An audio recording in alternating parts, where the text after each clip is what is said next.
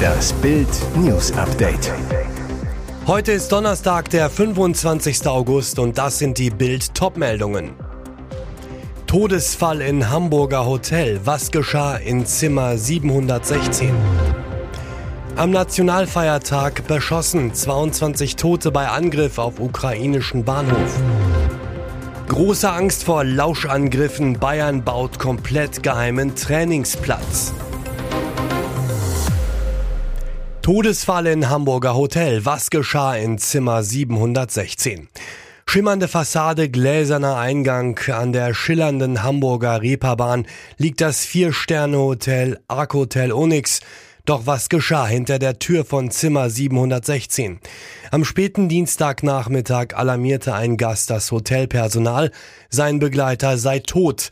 Polizei und Rettungskräfte rückten an, entdeckten in dem Zimmer insgesamt vier Männer und ein erst 13-jähriges Mädchen.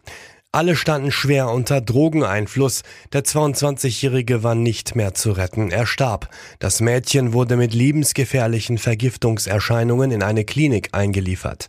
Bild erfuhr, alle Beteiligten stammen aus Hamburg. Das Mädchen wohnt in einer Wohngruppe, war immer wieder als Ausreißerin aufgefallen. Sie war als vermisst gemeldet. Der 21-Jährige hatte das Zimmer von Montag bis Mittwoch gebucht. Preis je nach Jahreszeit um 250 Euro pro Tag. Wer die Männer sind, was sie mit dem Mädchen zu tun hatten, warum sie sich ausgerechnet in das Edelhotel einmieteten, das ist noch ein Rätsel. Fest steht laut Bildinformationen, die Ermittler entdeckten im Todeszimmer im siebten Stock weißes Pulver, Marihuana und Medikamente. Noch ist unklar, um welche Substanzen es sich genau handelte. Vermutlich aber war Kokain im Spiel. Eine Obduktion soll die genaue Todesursache klären. Am Nationalfeiertag beschossen 22 Tote bei Angriff auf ukrainischen Bahnhof. Am Abend des ukrainischen Nationalfeiertags beschießt Russland weiter scheinbar wahllos zivile Ziele.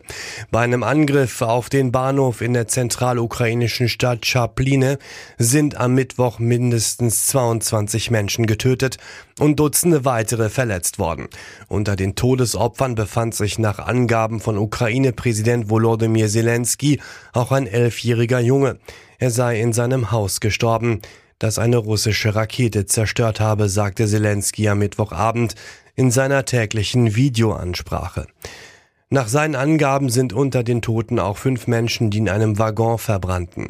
Zuvor hatte Zelensky noch in einer Videoansprache an den UN-Sicherheitsrat in New York von mindestens 15 Toten und rund 50 weiteren verletzten Menschen in Chapline gesprochen.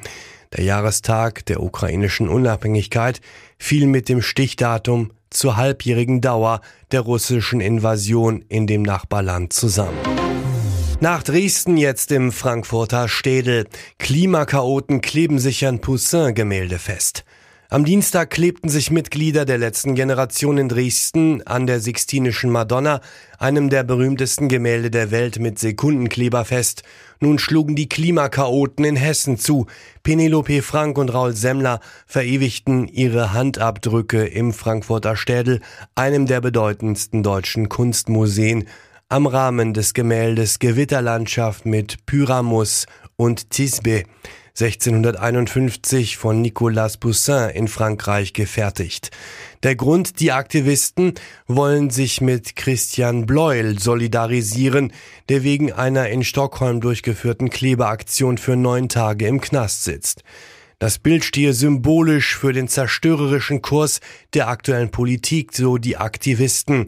Es zeigt Pyramus am Boden liegend, neben ihm ein Schwert, mit dem dieser sich aufgrund irriger Annahmen in den Tod stürzte. Die Polizei war am frühen Mittwochnachmittag vor Ort. Beide Aktivisten wurden am Nachmittag vom Rahmen gelöst. Der Bilderrahmen wurde nach Angaben des Museums bei der Aktion beschädigt. Jetzt wird noch geprüft, in welchem Umfang. Nach Polizeiangaben hat das Museum noch am Mittwochnachmittag Anzeige gegen die Aktivisten erstattet. Tanjas plötzlich gelöschtes Spiegel-Selfie. Böse Gerüchte um Bibis Nachfolgerin.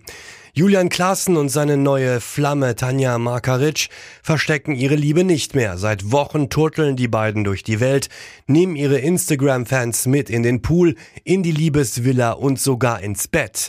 In seinem Leben hat Tanja einen festen Platz. Dabei daten sich die Ex-Profischwimmerin und der YouTube-Star offiziell erst seit Juli. Doch ist das tatsächlich so? Durch ein gelöschtes Spiegel-Selfie kommt jetzt ein böses Gerücht auf. Einige Fans glauben, Julian und Tanja hätten sich schon getroffen, bevor seine Beziehung mit Bibi vorbei war. Schuld daran ist folgendes Foto. Ein Selfie, das Tanja Markaric vor einem Spiegel zeigen soll. Dieses Selfie wurde von Tanja aus ihrem Instagram-Highlight-Video gelöscht. Das Smartphone verdeckt ihr Gesicht. Nur ihre sportliche Statur ist zu erkennen. Die Wände sind weiß, im Hintergrund sind weiße Einbauschränke zu erkennen, der Boden ein helles Braun, scheinbar Laminat. Und genau diese Einrichtung kommt einigen Fans bekannt vor. Auch Julians und Bibis ehemaliges Familienhaus bei Köln war mit großen, cleanen Einbauschränken bestückt, die Wände schneeweiß und der Boden in hellem Braun gehalten. Alles um die bösen Gerüchte lesen Sie auf Bild.de. Große Angst vor Lauschangriffen. Bayern baut komplett geheimen Trainingsplatz. Im Juli enthüllte Bild, dass Julian Nagelsmann beim FC Bayern einen zweiten Platz für sein Geheimtraining bekommt. Während der Platz, der bisher für die Einheiten unter Ausschluss der Öffentlichkeit genutzt wird, direkt am zugänglichen Parkplatz liegt, kommt das zweite Feld mit Sichtschutz zentral auf das Trainingsgelände an der Säbener Straße. Der Hintergrund, Bayern hat Angst vor einem Lauschangriff. Die blickdichten Planen am aktuellen Trainingsplatz sorgen dafür, dass kaum Eindrücke von den Einheiten aufgefangen werden können. Aber durch den Parkplatz gibt es die Möglichkeit, dass Mitarbeiter anderer Vereine am Platz stehen und lauschen. Im Verein soll beobachtet worden sein, dass dies in der Vergangenheit mehrmals vorkam. Beim Abschlusstraining standen Scouts von fremden Clubs genau dort und hörten mit, was taktisch besprochen wurde. Welche Vorgaben es für Standards gab, Spionage mit den Uhren, das ist künftig ausgeschlossen. Der neue Platz mit Vorhang befindet sich rund 100 Meter weiter Richtung Zentrum des Geländes. Dort kommt kein externer Mitarbeiter ran und keiner kann zuhören, was besprochen wird. Und jetzt weitere wichtige Meldungen des Tages vom Bild Newsdesk. Trotz Schulden lebt Schlagerstar Michael Wendler in den USA in Saus und Braus, unter anderem mit den Einkünften seiner Partnerin Laura. Bild wertete Finanzunterlagen von Juni 2019 bis August 2021 aus. Für TV-Dokus wie Goodbye Deutschland oder Laura und der Wendler Jetzt wird geheiratet bekam Laura anteilig über 17.480 Euro. Vor zwei Jahren ließ Laura für Playboy die Hüllen fallen, die Gage über 32.460 Euro. Dazu kamen vom Verlag Cuneli Media weitere Vergütungen in Höhe von rund 21.910 Euro. Für eine Werbekooperation mit der Sportmarke Uncle Sam bekam die Wendler-Ehefrau 116.570 Euro.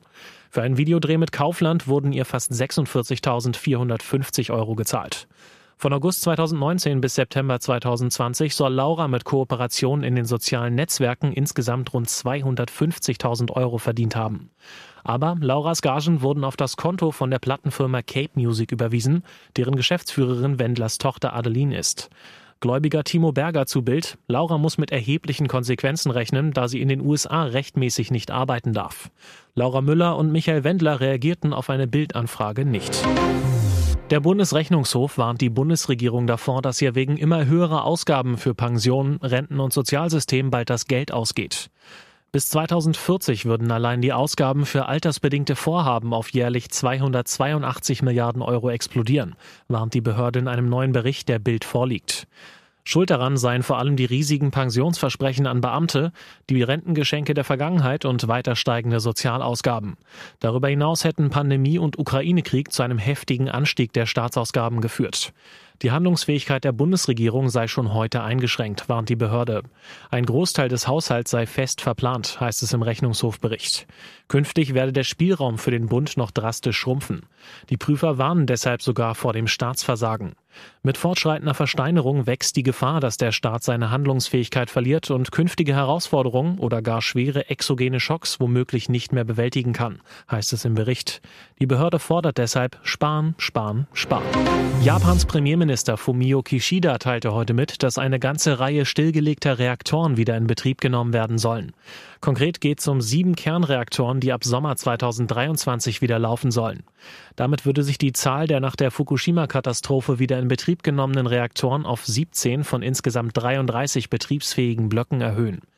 Kishida sagte zudem, dass die Regierung die Entwicklung und den Bau neuer Reaktoren prüfen werde, um neue Belastungen der Stromnetze zu vermeiden und um die Abhängigkeit des Landes von Energieimporten zu verringern.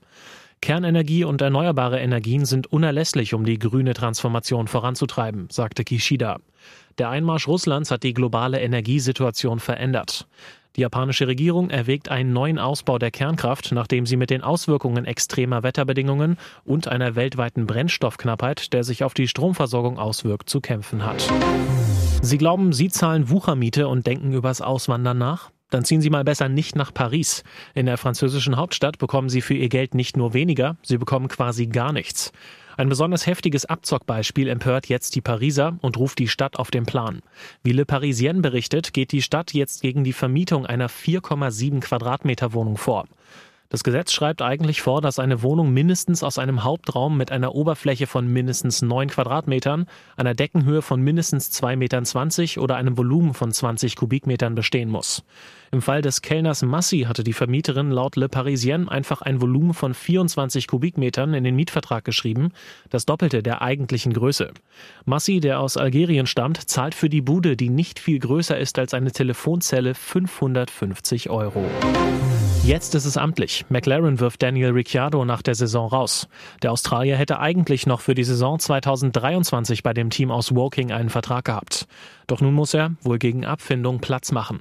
Die Saison fährt er aber noch zu Ende. Schon seit der Twitter-Absage von Oscar Piastri an dessen Mutterteam Alpine waren Gerüchte aufgekommen, dass Piastri mit McLaren bereits einen Vorvertrag haben könnte. Nun ist mit dem Ricciardo aus der Weg für Piastri bei McLaren frei. Daniel Ricciardo sagte, es war ein Privileg, in den letzten beiden Saisons Teil der McLaren Racing-Familie zu sein. Aber nach mehrmonatigen Gesprächen mit Zack und Andreas haben wir beschlossen, meinen Vertrag mit dem Team vorzeitig aufzulösen und uns darauf zu einigen, dass sich unsere Wege am Ende der Saison trennen. Weitere spannende Nachrichten, Interviews, Live-Schalten und Hintergründe hört ihr mit Bild TV Audio unser Fernsehsignal gibt es als Stream zum Hören über TuneIn und die TuneIn-App auf mehr als 200 Plattformen, Smart Speakern und vernetzten Geräten.